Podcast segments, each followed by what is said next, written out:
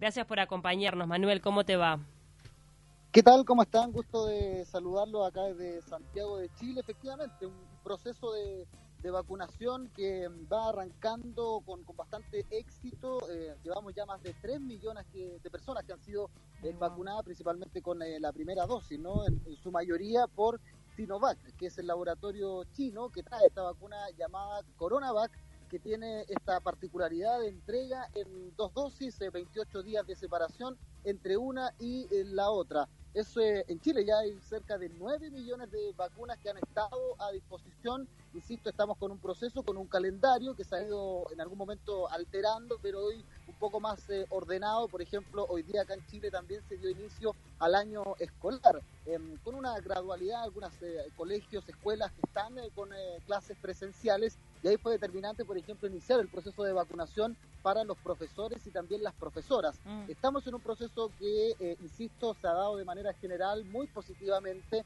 con un trabajo coordinado entre el gobierno central, en este caso administrado el gobierno, ¿verdad?, por el presidente Sebastián Piñera, y luego de eso también en los trabajos eh, más territoriales. Acá eh, cada región está dividida en comunas y son las comunas las que tienen hoy día la misión de llevar adelante este proceso, insisto, que ya tiene más de 3 millones de personas vacunadas en Chile. En el primer trimestre se busca tener vacunadas menos a 5 millones de personas. Esto es el, el, el, panorama, digamos, de la población objetivo que se ha eh, mostrado el gobierno, que tiene que ver con las personas mayores, sobre todo mayores de 60 años, y luego para, como ustedes lo comentaban, para que en junio ya existan 15 millones de personas vacunadas acá en nuestro país. Entonces, una de las claves de este plan es la descentralización. ¿Cuál fue también el primer paso que dieron, fue la comunicación, ¿verdad? La comunicación hacia diferentes puntos del país para que todos estén prontos y que sepan el plan a ejecutar.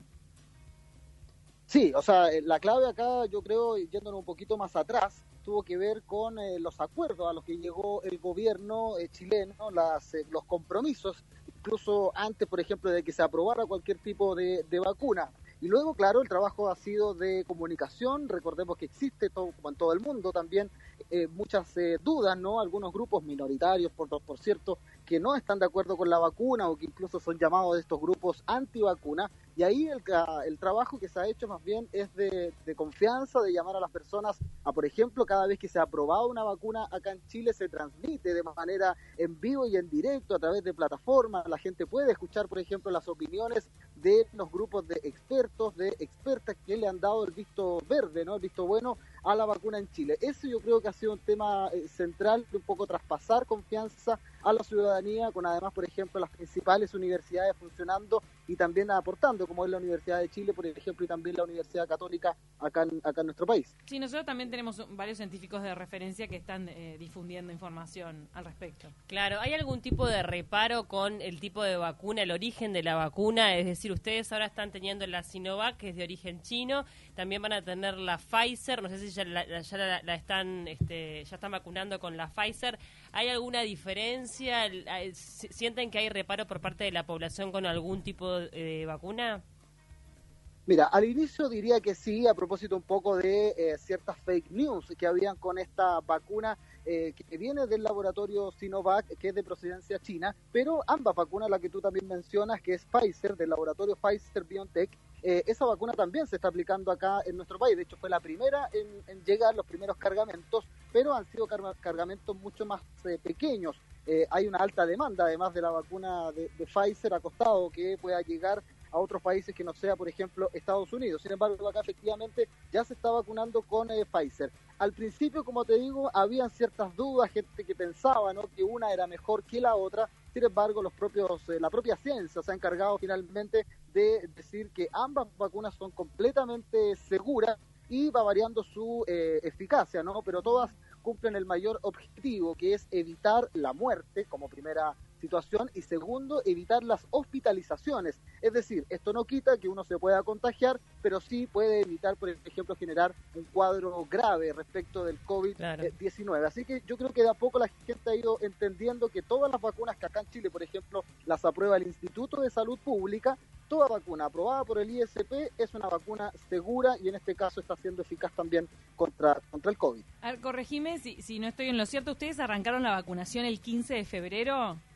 Día 1 de no, Fue el, fue el 24 de diciembre, de hecho justo para el día de Navidad, que llegó el primer cargamento, que fueron Pfizer, y ahí se inició inmediatamente con el proceso de vacunación al personal de salud.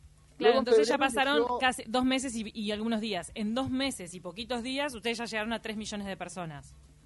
Exacto, casi 3 millones, poco más de hecho de 3 millones y 300 mil personas. Hoy día eso de hecho debiera aumentar. Por ejemplo, esta semana acá en Chile se van a poder vacunar ya las personas que tienen entre 60 y 64 años. Eso es otro caso, perdón, otro elemento interesante. Aquí ha sido el, criterio de la edad el principal, por decirlo así. Partimos con las personas mayores de 90 años, hoy día ya estamos en las personas de 64 años, se sumaron también, por ejemplo, enfermos crónicos, eh, cualquier patología de base, como se dice, em, y de a poquito se ha ido incorporando. Tal como ustedes dicen, en casi dos meses, 3 millones de personas ya eh, vacunadas, la mayor parte, insisto, con Sinovac, que es esta primera dosis. De hecho, esta semana, el 3 de marzo, parte también el proceso de vacunación de la segunda dosis, que es muy claro, obviamente, eh, para todo, ¿no? No es solamente con una, sino que tienen que ser las dos para que se cumpla el objetivo.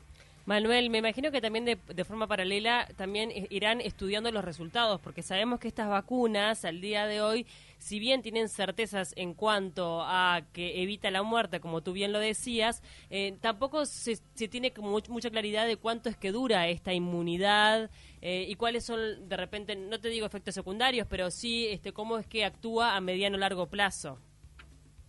Tal cual, de hecho yo creo que ahí es donde se genera la mayor cantidad de dudas, ¿no? Porque los tiempos recién se están eh, observando a medida que pasan eh, los meses. Llevamos, en Chile de hecho se cumple ahora esta semana un año desde que llegó el COVID-19 eh, a nuestro país y ya se está vacunando. Em, es interesante, por ejemplo, entender también, hoy día conversábamos con el rector de la Universidad Católica acá en Radio ADN, que es la universidad que estuvo a cargo, por ejemplo, de los procesos, porque acá en Chile además se están haciendo ensayos clínicos, ¿no? Ensayos en personas, a propósito obviamente de los estudios que se hacen a nivel internacional. Y nos decía que, por ejemplo, la primera semana después de la segunda dosis, la primera semana después de la segunda dosis, es recién cuando ya comenzamos a tener un efecto mucho más eh, demostrativo respecto em, los, eh, digamos, del cuidado que te genera esta especie de inmunidad que genera, digo una especie porque también ha sido claro que acá uno se puede contagiar, la vacuna no evita que uno se contagie, eh, pero sí, insisto, ayuda obviamente a evitar los cuadros graves con respecto al,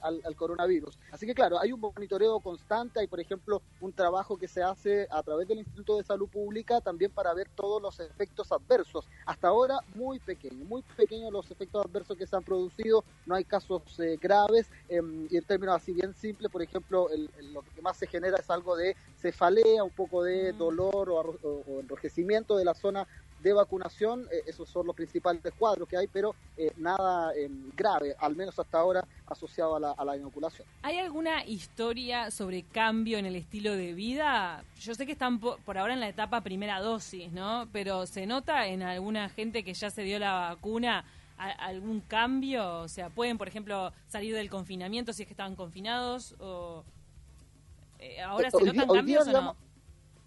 No, no, todavía no. Todavía no hay nada asociado al tema de la vacunación eh, propiamente tal. Se espera, por ejemplo, que acá a fines de abril podamos también ver un impacto en la ocupación de camas UCI, de unidades de cuidado intensivo.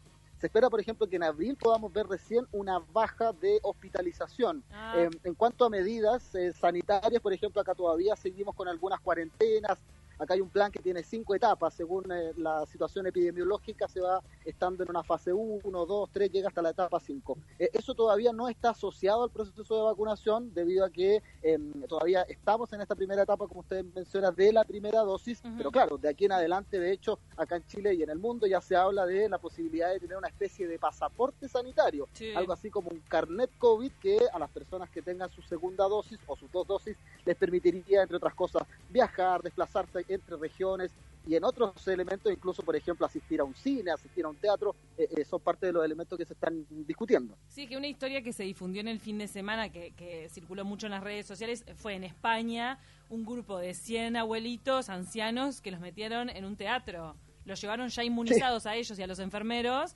y era su primera salida en un año. Era alucinante verlos y era como imaginarse la vida diferente después de estar inmunizado. volver a la normalidad, a lo que conocíamos antes del 2020, ¿no? Mm. Da un poquito más de aire de normalidad. De hecho, por ejemplo, acá también se está eh, evaluando. Lo más probable es que para el debut de Chile, en la, o sea, perdón, el debut de este año respecto del fútbol, mm. que es a fin de mes, va a ser en el Estadio Nacional y se está pensando que el público que pueda ir a ese estadio sea personal de salud, por ejemplo, que ha estado eh, vacunada y que podría tener por una parte un homenaje y por otra eh, también un poco de distracción luego de estos meses de tanto trabajo. Pa, qué buena idea. Buena, Ir al estadio. Acá sabes que todo el mundo se muere por ir al fútbol. Acá todavía es, es sin público. Y quería también preguntarte, sí, di. No, no, te, decía que acá también estamos sin público, sería solamente el inicio, pero con esta particularidad que sería personal de salud que ya está vacunado. Vos dijiste que tienen mucho protagonismo las comunas, ¿no? que, es un poco cómo está dividido el territorio en, gobiernos locales. Y entonces, los prestadores de salud, ¿qué rol tienen? Es, es, clave, acá se llama APS, que es la atención primaria de salud. Por decirlo bien en simple, es el, el primer acceso a la salud que uno tiene en un barrio, en una cuadra, etcétera. Eh, y son ellos los que hoy día están eh, administrando la, vacunación propiamente tal. Por ejemplo, las comunas han habilitado algunos colegios, los estadios municipales, los gimnasios, eh, estacionamientos también, porque hay muchas comunas, bueno, cada comuna va teniendo su realidad, ¿verdad? Pero hay muchas comunas que están hoy día haciendo vacunación en el auto, por ejemplo. Tú vas al estacionamiento de un mall y está todo acondicionado para que sin bajarte del vehículo tú puedas hacer también tu, o recibir tu, vacuna. Es ah, eso los shoppings. Mira qué bien. Algo así, tal cual. Tú vas al shopping y en el estacionamiento, según el calendario, si te corresponde, sin bajarte del auto, eh, te puedes eh, vacunar. Son varias comunas las que ya ya la tienen, es un poco más dificultoso también para las comunas rurales, por ejemplo, que tienen eh, mayor dificultades para llegar, qué sé yo, es mucho más difícil, por ejemplo, tienen altura, ustedes tienen altura, tienen montañas.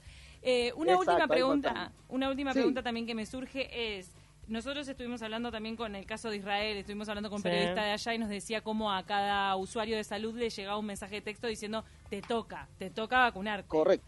Ah, ¿Ustedes parten de la voluntad del usuario hacia, hacia el sistema de salud, de la voluntad del usuario de hola, me quiero, eh, quiero el turno para vacunarme o ustedes llegan al usuario diciéndole te toca vacunarte? No, acá se publica un calendario que, como yo les mencionaba, está asociado a la edad, ha ido bajando, partimos en los 90 años y ahora ha ido bajando. Y, por ejemplo, ahora también se incluye a las personas que tienen alguna enfermedad, eh, no sé, por ejemplo, un cáncer. Eh, esa persona hoy día presentando cualquier tipo de receta o certificado que acredite aquello, van a cualquier comuna, porque uno se puede vacunar en cualquier comuna, y eh, te vacunan. Eso sí, cuando ya estás vacunado, entras al, al, sistema, a la base de datos de lo que acá se llama el hospital digital, y luego hay un seguimiento, sobre todo para que la gente no se olvide de eh, la segunda, la segunda vacuna. Claro, Eso es lo, más eh, importante también. Hospital digital tienen en Chile. Bueno. Claro, obviamente que la vacuna no es obligatoria, pero este hay eh, como eh, un, un pedido por parte del gobierno para que la gente se vacune, ¿no? Exacto. Lo del hospital digital, en todo caso, suena así tremendamente positivo, pero está también trabajando. O sea, tiene varias dificultades también. Ah, pero existe. Bueno, puede pasar. Ocurre en, las mejores familias. Exacto, exacto. Bueno, la verdad que estamos muy agradecidas por estos minutos que tuviste con nosotros acá en De Taquito a la Mañana. Clarísimo todo lo que nos pudiste contar. Nos llevaste a Chile. pudimos este, percibir cómo están vacunando a tanta gente en tan poco tiempo. Muchísimas gracias, Manuel Palominos, periodista de gracias ADN. a usted y estamos en, en contacto. Gracias, te mandamos un abrazo. Chau, chau.